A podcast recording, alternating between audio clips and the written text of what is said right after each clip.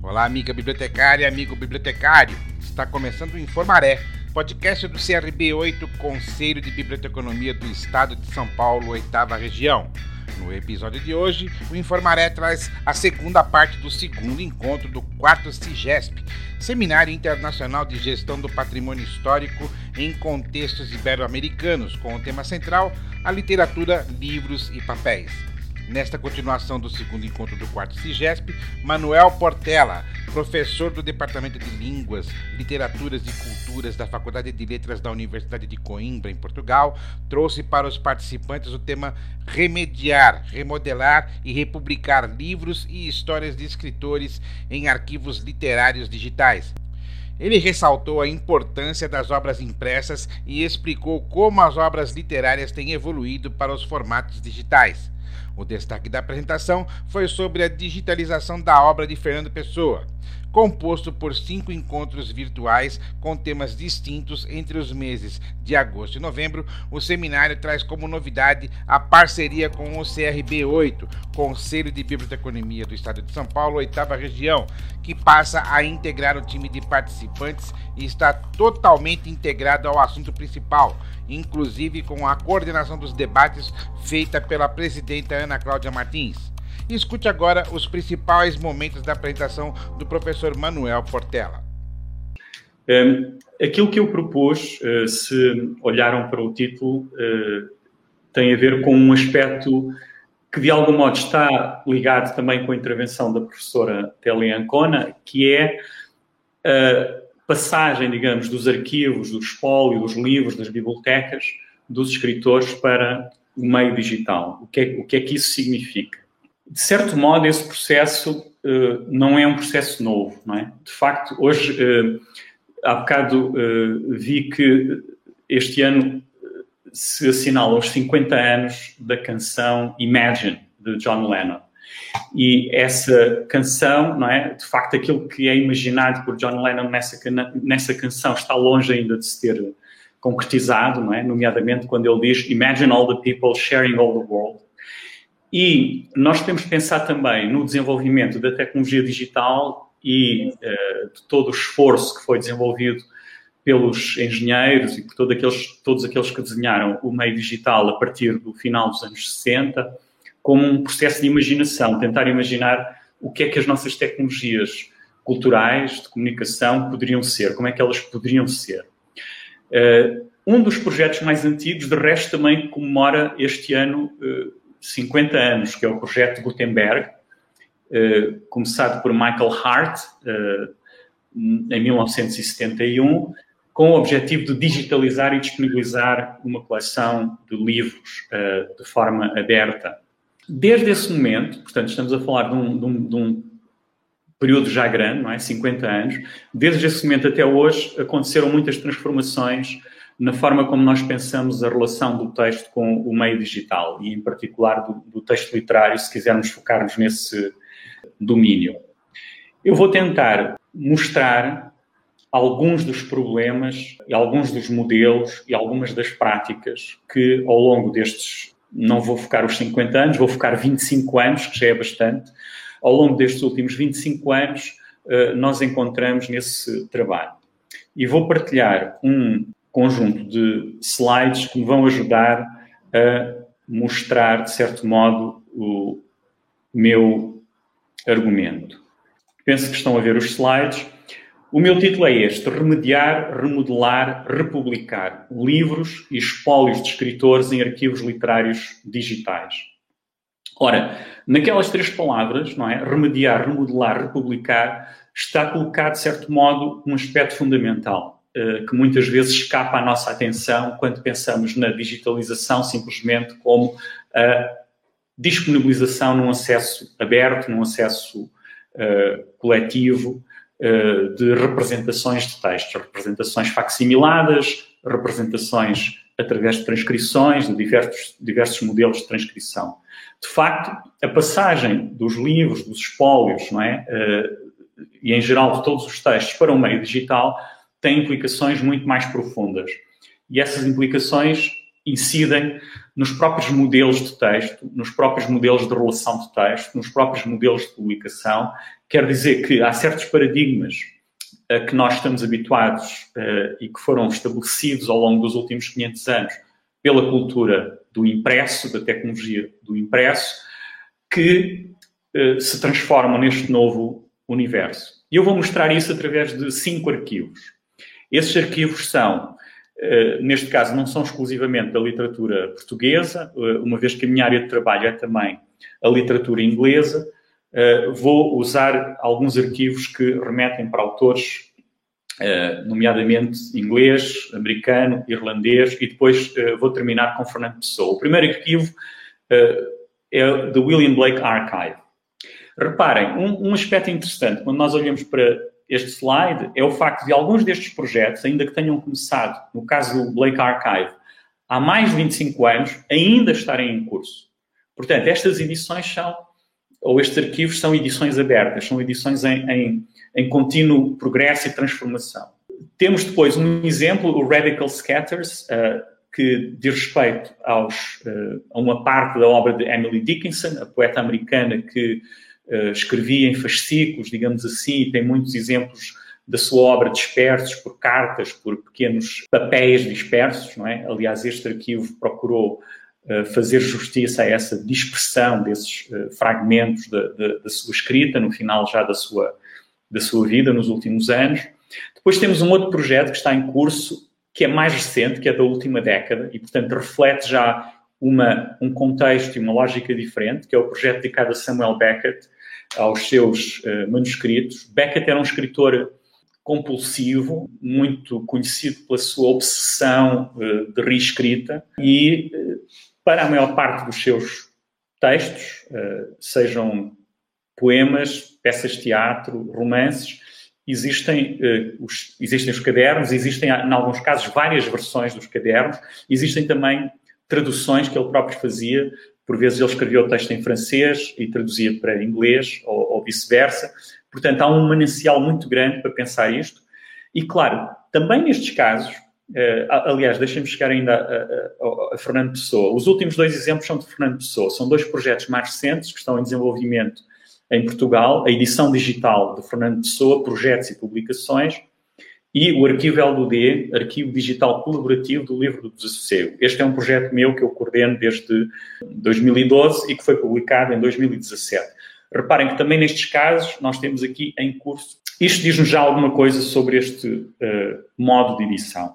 O que eu ia dizer é que em todos estes casos nós encontramos também, por vezes associado a estes arquivos, uh, aquilo que acabámos de ver em relação ao caso de Mário de Andrade, que é a representação da biblioteca dos escritores, nomeadamente a digitalização daqueles títulos que, nas suas bibliotecas pessoais, têm marginália, têm, têm anotações, têm elementos que permitem uh, ler também o processo criativo, não é? como foi agora mostrado em relação a Macunaíma e em relação à obra de Mário de Andrade. Eu queria começar por sublinhar estes, estes dois aspectos, não é? Aqui nós estamos a pensar na edição académica, não é? Uma edição que obedece a um conjunto de critérios, se quisermos, de, de rigor na, na, fixação do texto. Esta definição é uma definição uh, produzida por um teórico alemão, um dos melhores teóricos atuais né, neste domínio. Uh, ele tentou sintetizar a definição através deste, destes quatro conceitos. Uma, uma edição, nestes quatro conceitos, uma edição académica é a representação crítica de documentos históricos. É? E, portanto, nestas quatro palavras, representação crítica de documentos históricos, estão uh, aspectos fundamentais e esta é uma definição ampla que se pode aplicar a qualquer tipo. Aliás, ela pode estender a representações uh, noutros meios, não é? Não só o meio escrito, o meio textual, podemos pensar noutros média, e a todo tipo de documentos, não necessariamente documentos literários. Depois, ele propõe uma definição da edição académica digital. E o que é que é uma edição académica digital? É uma edição guiada por um paradigma digital na sua teoria, método e prática. Ora, o que eu vou tentar mostrar é como é que cada um destes uh, cinco exemplos que eu escolhi uh, manifesta esta dimensão da teoria, método e prática uh, digitais. De que forma é que elas concebem o meio digital e como é que essa conceptualização do meio digital é usada na representação uh, dos textos que integram nas suas, nos seus arquivos. Aqui tem um exemplo já muito interessante, que é, de certo modo, algumas destas edições, como é o caso do William Blake Archive, por serem muito antigas, uh, antigas uh, aqui neste sentido, no, em termos da vida da internet e do software, não é? Portanto, como sabem, a obsolescência é uma coisa muito rápida nestes meios, e nestes casos, o que é que acontece? Uma edição que se prolongue por muito tempo, como é o caso desta, obriga a sucessivos processos de atualização dos estándares técnicos, dos estándares de software, do design, das funcionalidades. De resto, o próprio meio digital, este é um aspecto muito importante para percebermos a especificidade das edições digitais. O meio digital não é um meio estável. É um meio instável que está em constante evolução do ponto de vista do hardware e do software. Todos nós temos essa experiência e muitas vezes não refletimos suficientemente sobre isso. É? O que é que significa essa instabilidade do próprio meio? Ora, no caso de uma obra, de, uma, de um arquivo digital como este, ele, essa, essa instabilidade significa que o arquivo, periodicamente, tem de se reeditar, tem de se reorganizar. Aqui vocês têm um exemplo. Esta uh, interface, eh, este retângulo que está aqui no meio, é a interface original, a interface gráfica original do arquivo nos anos, no final dos anos 90, quando ele foi criado. O arquivo foi sendo sucessivamente atualizado e a interface atual é esta. É uma interface que está adaptada aos uh, smartphones e tem uma dimensão gráfica. É? E agora reparem, há aqui uma nota que diz Random Sample Objects of Objects from the Archive. Portanto, uma amostra aleatória de objetos do arquivo. E se olharem lá para cima, vem o que é que este arquivo contém. Os livros iluminados de Blake, é? para quem não conhece William Blake, ele era um artista uh, pintor, gravador, poeta, e uh, a sua obra tem uma dimensão multimédia, não é? diríamos hoje, se usássemos esse vocabulário uh, para descrever a obra dele. Então, um, uma, das suas, um de, uma das componentes da sua obra são os livros iluminados. Tem também, ele trabalhava para editores, ilustrações que fazia para livros comerciais desses editores. Tem, por vezes, gravuras e séries de gravuras, também muitas vezes feitas por encomendas. Depois tem pinturas, desenhos. Depois tem manuscritos e algumas obras tipográficas. Uh, aqui no arquivo também estão incluídos alguns livros que ele anotou uh, como marginal e livros que faziam parte da sua biblioteca. Ou seja, o que é que nós temos aqui? Temos um universo de representação da obra de um escritor e de todo o seu acervo documental muito diferente daquilo que é possível apresentar num meio que não seja este, não é? De resto é interessante que quando nós lemos a justificação que os autores nos dão para a representação uh, da obra de Blake, eles dizem o seguinte: ao longo de dois séculos, não é? O interesse, o respeito pelas gravuras, pinturas e poemas de William Blake aumentou a um ponto que teria espantado os seus contemporâneos. Hoje, quer a sua poesia, quer a sua arte visual, em diversos média, são admirados por uma audiência global. Nos, em termos latos, o William Blake Archive, o arquivo William Blake, é a resposta contemporânea às necessidades desta, deste público, deste, desta audiência dispersa e variada de leitores e, e espectadores uh, e às necessidades das coleções nas quais as obras originais de Blake estão atualmente. E essas coleções estão dispersas por todo o mundo. E depois, a descrição do Blake Archive. A free site on the World Wide Web, portanto, um, um sítio web livre, desde 1996, o arquivo Blake foi concebido como um recurso público internacional que tinha como objetivo proporcionar acesso unificado, integrado a maior parte das obras literárias e visuais que atualmente estão muito dispersas uh, e que são muito diversas e se tornaram cada vez mais restritas, de acesso restrito uh, devido à sua, ao seu valor, raridade e extrema fragilidade.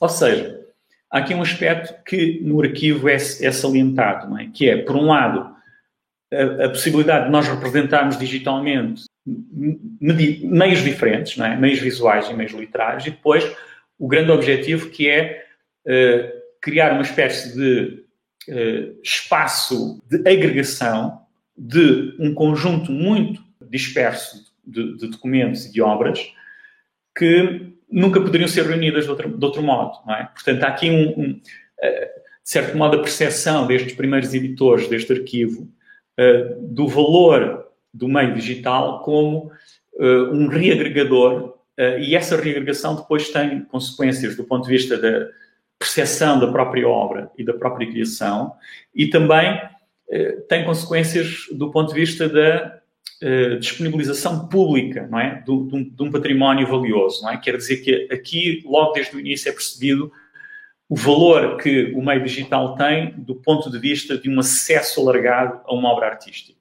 Este segundo exemplo, uh, de Emily Dickinson, é um exemplo, uh, neste caso, uh, dos fragmentos da, da, da obra, digamos, fragmentos, alguns dos fragmentos que não estão nos fascículos, não é? Portanto, naquela, naquelas obras que foram depois publicadas como poemas, na coleção dos poemas de Emily Dickinson, mas que ainda assim contêm muitas manifestações que nós poderíamos dizer de processos de criação e de processos de criação poética e Martha Werner, que é a, a, editora deste arquivo, aliás, é a maior especialista mundial na obra de Dickinson, nos manuscritos de Dickinson, ela uh, tentou criar aqui uma obra, uh, ou melhor, uma representação que seria impossível de fazer noutro meio.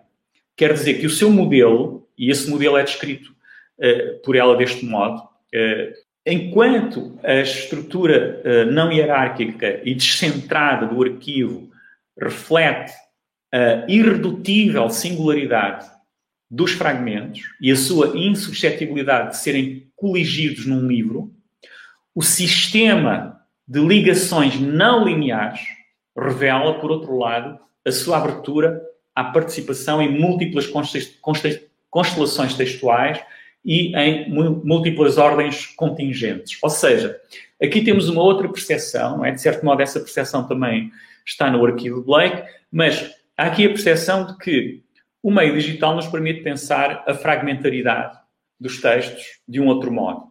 Permite explorar criativamente, do ponto de vista do próprio leitor, essa fragmentaridade através da não linearidade, da não hierarquia. Não é? essa, essa dimensão de deshierarquização do, do, do livro é um momento fundamental. The Hypertext Archive offers a new site for an exploration of trajectivity. Portanto, o arquivo o, arquivo de hipertexto oferece um sítio para a exploração da trajetividade. Esta, esta noção de trajetividade ela vai buscar a Paulo Virílio e é, no fundo, uma noção que remete para, para aquilo que uh, está já no primeiro parágrafo. Por vezes, o estudo de elementos e dos atributos em determinado documento uh, delimitará a trajetória de uma exploração. Por outras vezes, noutras ocasiões, a exploração de constelações de documentos, especialmente as relações entre fragmentos e os textos em que eles aparecem, cria um processo dialético que leva o leitor em direção à descoberta de novos padrões. Por outras vezes ainda, o leitor pode atuar como um shifter, portanto, alguém que muda, que faz uh, alterações, que manipula, uh, definindo ou atalhando os seus caminhos no, nos vários níveis do arquivo seguindo uma determinada etiqueta ou uma combinação de etiquetas. Aqui já estamos a ver um outro elemento, não é? Que é os, as possibilidades combinatórias que os sistemas de classificação informáticos permitem, não é? Ou seja, o que Martha Werner percebe, não é? É que o meio digital permite uma abordagem dos fragmentos de Emily Dickinson impossível de qualquer outra maneira. Portanto, é uma espécie de intensificador crítico, não é? Eh, quando eh, naquela definição inicial Patrick Sall fala da representação crítica, não é? Nós temos aqui eh, esta noção do, do próprio arquivo como um elemento crítico. Este exemplo é mais recente, não é? O exemplo do, do Radical Scatters é do final dos anos 90 até 2010. Este exemplo aqui começou em 2011. É um projeto que está em curso. É um projeto extremamente ambicioso de fazer uma edição completa dos manuscritos de, de de Samuel, Samuel Beckett. Eh, na descrição, o que é que nós vemos? Qual é o modelo que os autores uh, uh, aplicam aqui? The purpose of the Beckett Digital Manuscript Project, portanto, o projeto, o, a finalidade do projeto do, do, do projeto dos, do, dos manuscritos digitais de, de Beckett é reunir os manuscritos de todas as obras digitalmente para facilitar a pesquisa genética. Portanto, eles aqui estão a aplicar especificamente um modelo da crítica genética, que tem a ver com a possibilidade de reconstrução do próprio processo criativo. O projeto reúne facsímiles digitais de documentos que estão preservados em diferentes bibliotecas, acrescenta as transcrições dos manuscritos de Beckett, ferramentas bilíngues e comparação genética entre as diferentes versões, um motor de pesquisa, uma análise da gênese textual das suas obras. Ou seja, estamos aqui a ver já uma intensificação é, daquilo que na definição de Patrick Sal uh, vimos no início, que é passagem deste modelo de edição crítica para um paradigma digital, em que a natureza do próprio meio é utilizada uh, na forma como os textos são representados, uh, analisados e acedidos. Este outro exemplo é o exemplo uh, da edição digital de Fernando Pessoa, projetos e, e, publicações. Qual é o objetivo deste projeto? Este foi lançado em 2017. Os autores apresentam deste modo. O portal apresenta, na sua primeira versão, uma edição das listas de projetos editoriais de Fernando Pessoa, elaboradas entre 1913 e 1935, assim como do conjunto da poesia publicada em vida em jornais e revistas a partir de 1914 e da prosa publicada em jornais e revistas literárias após 1912. Trata-se de um conjunto de 248 documentos do espólio, 72 publicações de poemas e 91 de prosa. Ou seja, o que é que eles pretendem fazer aqui? Pretendem mostrar, embora, embora Fernando Pessoa tenha deixado uma grande parte da sua obra por publicar, de facto ele publicou muitas coisas. E o que eh, este arquivo pre pretende fazer é mostrar todos os projetos de publicação que ele tinha e que não chegou a editar, muitos dos quais se referem aos manuscritos que depois vieram a ser editados postumamente, mas também aqueles documentos, uh, textos em prosa e textos em poesia, que foram publicados em vida e, portanto, que ele acompanhou. E eles dizem uma coisa muito interessante. Esta edição permite entender a relação entre o caráter potencial da obra e o que dela foi efetivamente publicado. Índice dos documentos, publicações, géneros, nomes, títulos e períodos que permitem traçar a sua cronologia. Quer dizer que o tipo de visualização panorâmica, não é? Aquilo que nós podemos chamar uma macrovisualização, é uma outra característica do meio digital. Nós não conseguimos obter este tipo de representação uh, macroscópica sem uma representação uh, deste género que recorra uh, ao paradigma do meio digital. Finalmente, o último exemplo é o exemplo do arquivo que eu coordeno. este exemplo é um exemplo que vai um pouco mais além é? de facto vai mais além de tudo aquilo que eu conheço, porque integra na sua dinâmica aquilo que nós podemos designar como o paradigma da própria internet tal como ele existe hoje, isto é, o paradigma da colaboração e da produção pelos próprios utilizadores. O arquivo é apresentado deste modo. O arquivo LDD é um arquivo digital colaborativo do livro do Desassossego, Contém imagens dos documentos autógrafos, novas transcrições desses documentos e ainda transcrições de quatro edições da obra. Além da leitura e comparação das transcrições, o arquivo LUD permite que os utilizadores colaborem na criação de edições virtuais do livro do Desassossego. Ou seja, reparem que o que, é, o que é proposto aqui é transferir para os próprios utilizadores o problema que é editar uma obra fragmentária, não é? Uh, e esse é um problema que é comum a muitos escritores do século XX, não é? Uh, muitos escritores deixaram obras incompletas ou, ou, fragmentárias. É um problema, de certo modo, universal, não é? Da, da crítica uh, textual. Inclui ainda um modo de escrita, e, portanto, este arquivo vai ainda um pouco mais além do que simplesmente a manipulação da edição, inclui ainda um módulo de escrita que futuramente permitirá aos utilizadores escreverem variações a partir dos fragmentos do livro. Deste modo, o arquivo do LDD combina um princípio representacional com um princípio simulatório.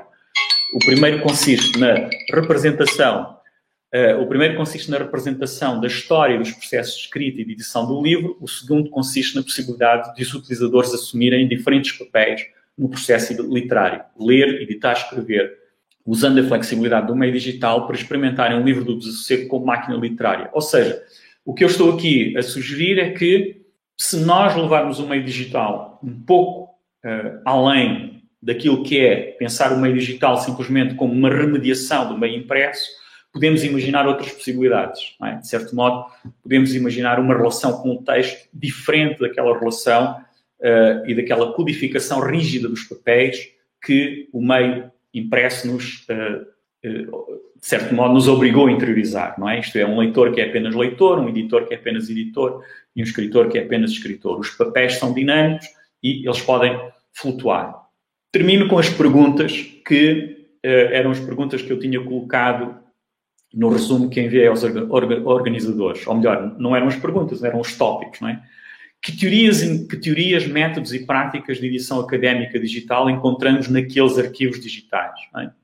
Temos vários, vários momentos, é? Eu acho que há pelo menos aqui três momentos diferentes uh, que eu procurei exemplificar com o arquivo Blake, com o arquivo uh, Radical Scatters, uh, com o arquivo Samuel Beckett, com o arquivo das, dos projetos e publicações e, finalmente, com o arquivo do livro do Desassossego.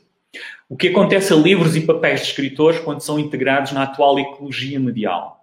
Acontecem uh, muitas coisas, não é? E uma das coisas muito importantes é que eles podem ser vistos numa dinâmica relacional extremamente complexa de uma forma que seria muito difícil de imaginar. Por exemplo, no caso do arquivo Samuel Beckett, eh, eu falei da, da, da, da transcrição dos, de todos os manuscritos do, do, autor, mas também faz parte desse arquivo a edição da biblioteca, da sua biblioteca. Quer dizer que há também um processo de representação de Beckett como leitor e do modo como a leitura e a, e a escrita interagem no seu processo de criação. Depois, finalmente, a última pergunta. Que transformação ocorre na própria noção de arquivo e biblioteca por efeito da documentabilidade em rede da escrita literária? Eu acho que esta é um, uma, uma, pergunta, uh, de certo modo, crucial, não é? No, no, no livro que eu, que eu, vou publicar em breve, este é um dos problemas que abordo no último capítulo uh, e que tem uh, a ver com o facto de, do meio digital, a meu ver, nos nos obrigar a pôr em causa a própria noção de arquivo e biblioteca a partir do momento em que nós podemos ter os documentos em rede e podemos aceder a eles, podemos anotá-los, podemos usá-los com uma flexibilidade completamente impossível imaginar a partir da materialidade do papel ou a partir das restrições institucionais do acesso aos documentos que as tecnologias anteriores uh, implicavam, não é? Portanto, este, de certo modo, a meu ver, eh, o ponto final desta, desta reflexão, é? a ideia de que o meio digital não nos permite pensar nos espólios e nos arquivos da mesma maneira que antes. Ele obriga-nos a, a, pensar, uh, digamos, obriga-nos a ver criticamente as, próprias, as nossas próprias noções, não é? Uh, e a repensá-las uh, e ver como é que algumas dessas noções estavam dependentes de uma tecnologia e o surgimento de uma outra tecnologia põe em causa essas noções. E termino por aqui, agradeço a vossa atenção. No próximo episódio, o podcast Informaré traz o debate com os dois docentes convidados do segundo encontro do 4 CIGESP, mediado por Ivaldi Assis Cripa, professor de História da América Latina da Pontifícia Universidade Católica de São Paulo. Lembrando que o podcast Informaré está disponível quinzenalmente nas plataformas Anchor FM, Google Podcasts, iTunes e Spotify e sempre às terças-feiras. Eu sou Vanderlei Abreu, jornalista e radialista e apresentei este episódio do podcast Informaré. Até o próximo programa.